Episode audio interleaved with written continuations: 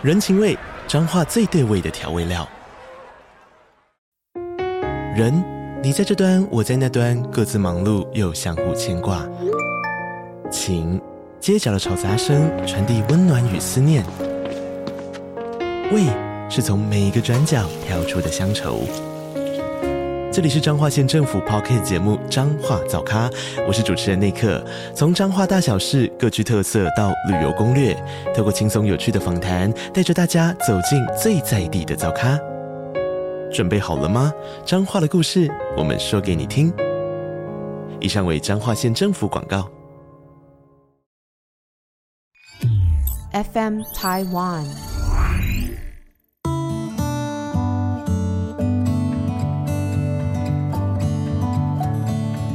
各位听众，大家好，欢迎收听《心理不用学》，我是陈永仪。你今天好吗？最近呢，又有一个新闻，是好像走在大街小巷都没有办法避免听到的，就是关于一宗发生在香港的分尸案。那也有很多人会问到我关于这个让人感觉是匪夷所思的一个案件。那所以我想呢，今天就借着这个机会，在这边跟大家分享一下关于犯罪心理学方面可能会接触到跟这一宗案件相关的一些议题。对于不在台湾的一些听众们，可能。不太熟悉，就是最近刚刚讲到哈，在呃香港发生一个呃命案，那最让人觉得不可思议的地方是这个犯案的手法，以及他最后处理这个尸体的方式。那刚刚也有提到是分尸，那他用了非常呃不寻常的方式来做这件事情。那我们细节在这个节目上就不多说，因为这个议题而引发出来相关的一些问题呢，可能就是，哎，什么样的人会去做这样的事啊？那什么样的人能够做这样子的事情呢？会想到要这样子做，然后又有能力把它执行出来。另外，相关的议题还有，当这个嫌犯被抓到了之后，是不是有可能因为心理上的一些疾患、精神疾病，因而被判无罪，或者是不用关监牢呢？这个也是很多人很有兴趣的议题。就这宗案件来讲，我是以这个呃犯罪心理学的角度来切入的话，通常在一个刑事案件发生的时候，嗯，这样子，我还是退一点来讲哈，犯罪心理学。是非常特定的一个领域，因为心理学家跟法律跟司法系统所能够有交集的地方，不只是刑事，还有很多民事上面的案件跟事务。例如，有些呃夫妻啊，可能是要离婚的时候，不知道孩子应该要判给谁，两个人都想要这个小孩，闹到法庭上的时候，有的时候这个法官呢，可能就会要。规定说要有一个心理师来评估这个小孩到底应该跟着爸爸对他的身心健康跟发展比较好呢，还是应该跟着妈妈？那所以这些都属于这个刑事的案件，包括了这个遗嘱的设立，这些呃，在这个设立遗嘱的人当下他的心智状态是怎么样，有没有被迫，有没有失智？啊，有没有被诈骗啊？这些情境都可能参与到呃心理学跟这个司法之间的交集。那当我们讲到犯罪这件事情，在法律上面通常就牵扯到了刑事而不是民事。那刑事的案件在心理学家里面参与的过程当中呢，会有几个可能的阶段啊。哈，第一个就是当我们还不知道是谁犯案的时候。我们可能会借用心理学家的专长来分析一下这个现场的证据。那这些证据呢，是用来让我们能够推论犯案的人他的人格特质、他的一些特征、性格上面呢、情绪上面呢、精神上面呢这些的一些特质跟特征，目的在于能够协助警方来缩小嫌犯的范围，譬如。犯案的人应该是男性还是女性？他的过往的经验可能有哪些经验让他能够做这件事情？那呃，他的精神状态是不是有可能有一些精神上面的一些特征？跟这个被害人之间的关系是有多亲密，还是可能是属于这个不认识陌生人呃随机的犯案？那这些都必须要根据现场的一些证据来推论。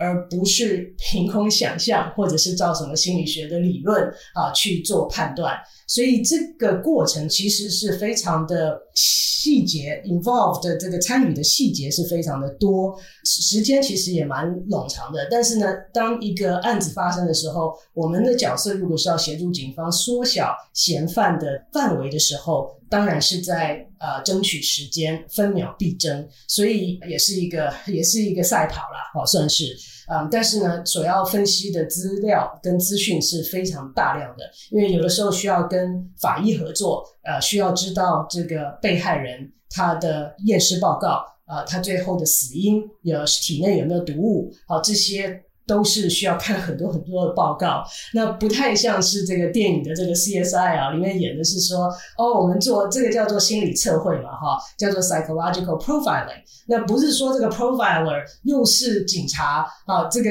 就跑到这个呃犯案的现场去收集资料，其实很少，大部分的时候就是坐在这个桌子这边哈，然后呢会去读很多很多的报告跟资料，还要看很多的照片。以及很多的这个相关的影片啊，来做很多的整理啊、分析啊、判断。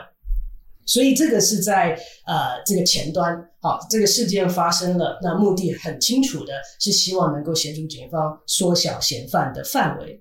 那一旦这个嫌犯被抓到了之后，那进入司法的程序就是要受审了。那在这个受审的阶段的时候呢，嗯，心理师可能要做的就是。有可能了哈，只是可能之一。参与的这个角度是要去评估这个嫌犯他的受审能力，好，我们叫做 competence，competence to stand trial，啊，受审能力。为什么要看这个呢？那这个其中其实它的背景历史因素蛮多的。当我在开这个犯罪心理学的时候，这一部分啊，其实会占蛮大的一块。那今天比较简洁的来跟大家说明，借着现在的一个时事来介绍犯罪心理学来说呢，为什么在这个阶段要评估他的受审能力呢？因为根据很多国家不同系统的法律，它的发展的过程当中。就会考虑到说，今天你审判的目的是什么？是要惩罚他，还是要教育他，还是都有？那如果这个受审的人他根本不明白这整个过程是什么，他根本不了解他，你今天在对他问的这些话到底是什么意思，以及这个他有没有办法有这个能力为自己提出有力的辩护呢？那这个是他的权益。好，这个是嫌犯啊，哈，这个他本身也是权益嘛。就是说，今天你说我打了他，那你有什么证据？那我可不可以提出来说，哎，其实当下我有不在场证明。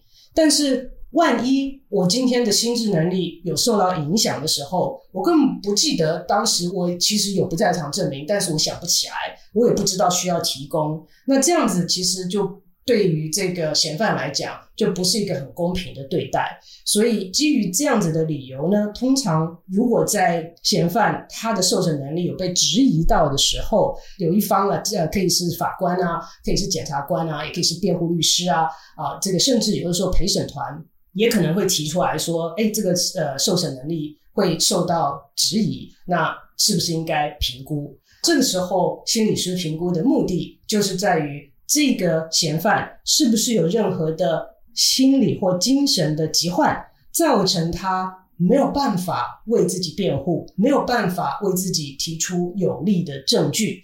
这个的评估结果，如果这个嫌疑犯没有受审能力的时候，通常就会被送到一个精神医疗的机构里面去。那目的也是非常的清楚简单，就是希望能够。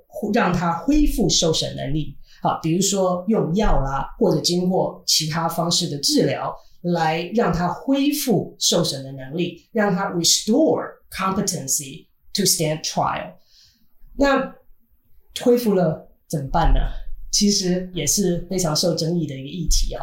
就是恢复了之后，他就要再进入司法系统来接受审判了。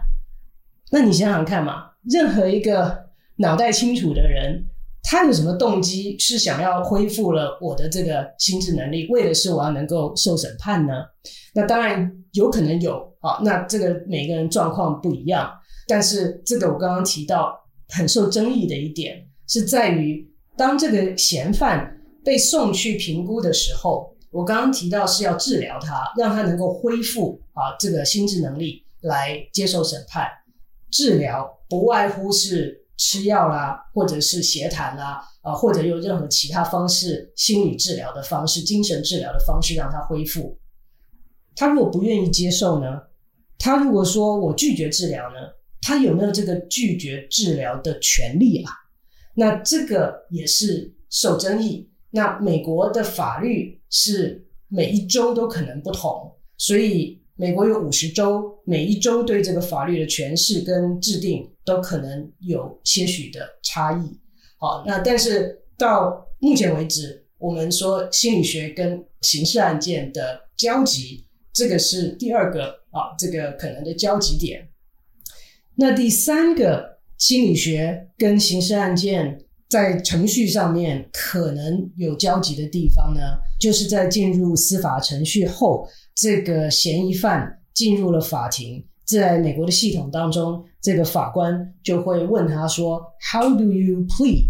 好，你要用什么辩解？辩解你的犯罪行为啦。好，辩解这个行为。通常在电视上会看到说：“呃，I plead，好，not guilty，好，或者 I plead guilty。”那这个时候呢，我们就会进入到常常讲说：“哎，这个嫌犯是不是因为他有精神疾患就可以？”说他无罪啊，他就可以没事回家呀。好，通常就是在进入这个阶段的时候所进入的议题，然后是心理师要做的相关的评估。那在法律上来讲，这一点非常重要，因为它是一个辩护，它是一个 plea，说你是不是有罪。那如果你说我觉得我无罪，好，因为我没做这件事情，那是一种辩护。但是精神疾患会拿来当做一个 plea。它是无罪的原因或者是理由的一种，好，就是说，我认为我无罪，因为当时我是因为精神疾患的关系做了这件事情，所以他是 not guilty by reason of insanity，所以是因为精神疾患，所以我的辩护是我无罪，这样子的一个辩护，如果到时候成立的话，在法庭上来讲。他就是无罪哦，好，很多人在这一点上面呢觉得很不公平，说为什么他就可以无罪？我们要把这个道德跟法律分开来看，这是两件不同的事情。这个人做了这件事情，他是有意还是无意，他都造成了很多人的伤害跟社会的损失。但是在法律的层面，你要看他是不是要为他的行为负责任，这个是法律要看的事情。所谓的这个 not guilty，啊，这个是无罪，是法律上的无罪。那在道德上，他是不是应该背负着一些道德责任啊，或者是社会责任啊？那个是另外的事情。那很重要的一点是，这个 insanity plea 不是这么好用的，不是像。很多人可能会想到说：“哦，我只要说我有精神疾患，你看我忧郁症哈，我焦虑症，呃，这是我的病例。我过去得了这些病，也看了医生，也吃了药，证明我有这样的病。所以我今天把人家打到医院去，都可以不用负责，并不是这么简单的。所以其实这个 insanity plea 呢，在美国并没有那么常用，因为它不太好用。在这个当中，你要。”建立的不只是这个嫌疑犯他是有精神疾患，而是他因为这一个啊，这一个已经被诊断出的精神疾患，造成他在犯案当时不知道对错，不知道他在做什么，造成他当时的行为，这两点要能够连接起来，才能够有可能成功的建立所谓的 insanity plea。啊，就是因为精神疾患而无罪这样子的一个呃辩护，那这个不是很容易建立起来的啊。当下你的精神状态是没有人知道的，所以要靠很多的推论，也是一样要靠很多的资料啊的分析，过去的记录以及当下跟这个呃嫌疑犯他的面谈啊诊断。很多很多的互动啊，来决定。那在法律上来讲，通常不会是一个人决定，也不会可能是在很短时间内能够做出这样子的一个判断。其实，在这个上面呢，这样子的一个现象哈，造成很多人的愤愤不平。其实，至少在美国的法律上来讲。要我要提醒大家的就是两个点，第一个就是法律跟道德跟社会责任其实是分开来看的。在法律上来看，是说他这个人当时是不是应该为他的行为所负责任？那如果他因为他的疾病造成他不可控制。好，那比如说这个今天是因为我长了一个脑瘤，那那个脑瘤压迫到我冲动控制的地方，那以至于我当下好就这个手好就去扣了扳机，好拿了枪的手扣了扳机，没有办法控制。那这样子的情况之下，他还应该为他行为负责吗？他其实是没有想要扣扳机啊，是因为生病了。这个病啊，造成了他的冲动控制，或者造成了他的 motor area 啊，他的这个大脑里面的动作区块没有办法在他的控制以内，在他的控制下产生的行为。那在法律上来讲，就有可能啊，不是百分百的保证，就有可能可以考虑有一个结果，就是哦，那他可能不用为他的行为负责任。那在法律上，他就是无罪。那无罪之后呢？之前讲到受审能力，好，如果没有受审能力，他就要送到精神机构去治疗，希望能够恢复受审能力。所以这个不是很好用的一个工具嘛？因为我如果说今天我举手说我没有受审能力，那我就回家了，那很好啊，那大家都要这样做了。可是不是啊？所以今天到了这个 insanity，好，这个因为精神疾患而无罪的这个辩护，其实。如果这么好用，那大家也都举手了，对不对？然后呢，如果这个最后审判出来的结果是说啊，好，我觉得有足够的证据证明你的精神疾患造成你在犯案当下不知道对错，无法控制你的行为，好，那在法律上我就判你无罪哦。好，那无罪之后，每一州刚刚也提到，在美国有五十个州，那每一州都有它制定法律的呃权限，所以在这样子的一个判决出来之后。有几个可能，有些会是说，但是法律上你没责任了，你对这个社会还是造成威胁，所以呢，我们还是要把你关起来，好，不能让你自由的在我们的社区当中到处走动。那这个就不是属于刑事的范围了，是民事。那在美国也是很受争议，叫做 civil confinement，就是在刑事以外，我们还是决定你太危险了，所以把你关起来。那在美国，其实有某些州有些地啊就被圈起来，就是专门是做这个 civil confinement 的。呃，法律上面啊，他要不然就是因为精神疾患被判无罪，要不然就是他已经服刑了，好，已经服完他的刑罚了，接受了他的惩罚，这个应该可以出狱出来进入社会当中了。那个时候也有可能在被做精神评估的时候，觉得他还是很危险。这时候还是把他送去，算是关起来了，好，算是关起来，但是就不是监狱，这个是可能性之一。那也有某些州会说，那你就呃就要送去精神病院了。那也有一些真的就回家了。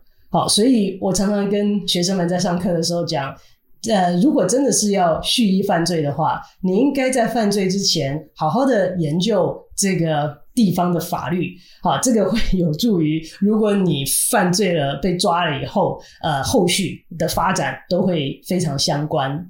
那回到了这个香港的这个分尸案的例子呢，香港是没有死刑的。那在美国某些州有死刑，某些州没有。那这个当然就是很严重的这个后果上面的这个差异了。好，那再回到香港的这个 case 当中，其实我。得到的资讯是非常有限，一开始的时候我还不知道，呃，有这样子的这个事件发生。那先是有朋友跟我提起来，然后后来也有很多人询问，那我才去稍微的去网络上查了一下这个案件，所以得到的资讯是非常有限的。以最基础的心理学来说啦，通常来讲，能够让犯案手法做到这样子的，算是冷酷无情、凶残，你怎么说他也好，你不用讲细节，就是说这个能够把一个人分尸，呃，其实就有很多线索在里面了。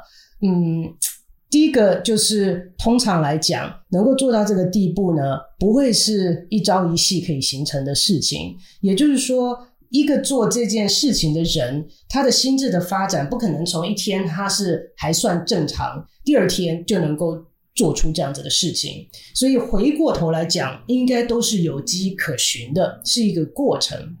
那第二个，在犯案的技巧上面，呃，我记得之前我们这个有参与一个案件，在美国的时候，听起来大家觉得说这个人怎么怎么。你不能说笨到好笑了，哈，就是说怎么会没有想清楚？可能就是因为这些呃媒体啊、电影啊、书籍啊的这些呃描述啊，让我们觉得很多事情就很容易去做。这个人呢，他在杀了人之后，他就想说要把这个尸体啊从楼上呢搬到这个 basement 啊地下车库啊，他的车子的车厢里面运出去，把它丢弃弃尸这样子。结果他根本就没有想到，一个人在死了之后，那个尸体是很重的。因为当一个人都没有力的时候啊，完全的这个我们所谓的 dead weight。啊，就是完全的都没有在使力的时候，你要去搬它、去拖它，其实是不是这么容易的？那个手脚啊都是软的。那以前我们在做这个 EMT 的时候，紧急救护技术员的时候，也是要学习搬运的方式哈。在消防员的训练当中，也是要这样的训练，因为有时候你冲到了一个呃着火的建筑物里面去的时候，里面的人已经完全的昏迷、没有意识的时候，你要能够把它扛出来，不是那么容易的。有意识。的人，他如果能够跟你合作，其实是容易很多。那当然，他不跟你合作也困难很多了。那所以这些细节是我们平常如果没有做过这些事情的人，是不会有这种经验，不会知道这个其中的细节的。所以我们可以从这个到时候的线索去看那个分尸。的时候，他的这个切割的手法啊，然后呢，当场的血迹啊，或者是一些蛛丝马迹啦，好，都是希望能够回答问题。这个人的如果技巧熟练，那就表示他以前可能有做过类似的事情，有过类似的经验。要不然这种，你说其实算是。经验的累积吧，好，是很重要的。你从来没做过这件事情，第一次做就不可能那么利落，甚至不可能会成功。好，所以这些都是会去考量，在这个司法的过程当中来证明，好，是不是跟事实吻合。我们现在有一个嫌犯，那把很多很多很多的，就像是拼图一样，好，把很多很多的这些不同的这个 pieces，好，这些碎片，好，要能够把它拼起来。那能不能够完全的拼回原始的状况？大概是不可能百分百吧，但是希望能够拼回到足够的一个架构跟轮廓，让我们知道这个嫌犯到底是不是他做的这件事情。好，这只是我们要回答的问题。那今天呢，就借着这样子的一个时事，在我们节目当中跟大家分享一下，呃，跟犯罪心理学有关的一些议题。那讲到这边的时候呢，呃，我要跟我们的听众朋友们告一个状。你知道，在很久以前，我有跟大家可能提到过，说我们的生活当中应该有一些好朋友，说真话的好朋友，或者是家人。那在我们做事情的时候呢，可以给我们适时的批评指教。